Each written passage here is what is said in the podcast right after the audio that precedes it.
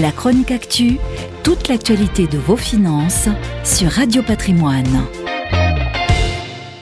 En un an, son action s'est appréciée de 103%. Et ce n'est ni une start-up à la mode, ni une biotech, mais l'une des plus grosses capitalisations mondiales et l'une des marques les plus connues, avec son logo en forme de pomme, c'est Apple, bien sûr.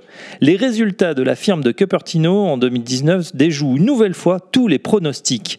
Ils représentent près de 92 milliards de dollars de chiffre d'affaires et 22 milliards de dollars de profit sur la période octobre-décembre.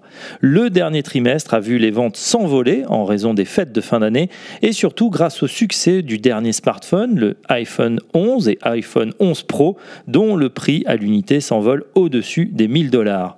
Si le produit phare d'Apple génère toujours 60% du chiffre d'affaires, avec 56 milliards de dollars sur le trimestre, les autres divisions ne sont pas en reste. Les revenus de l'activité wearable, qui comprend notamment les casques et écouteurs, les iPods et les montres connectées, ont bondi de 36% sur la période.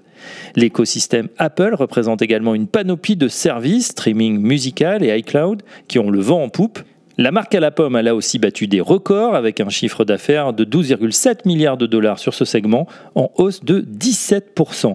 Une croissance qui devrait se renforcer avec les lancements de services annexes, cartes de crédit et services de streaming vidéo pour contrer Netflix. Dernier motif de fierté, la communauté des Apple fans a grimpé en un an de 100 millions. Avec 1,5 milliard d'utilisateurs, cela représente une personne sur cinq dans le monde. Parmi eux, un tiers sont abonnés à ses services ou à ceux d'un de ses partenaires, de quoi soutenir la croissance et continuer à afficher des profits records. La chronique actu, toute l'actualité de vos finances sur Radio Patrimoine.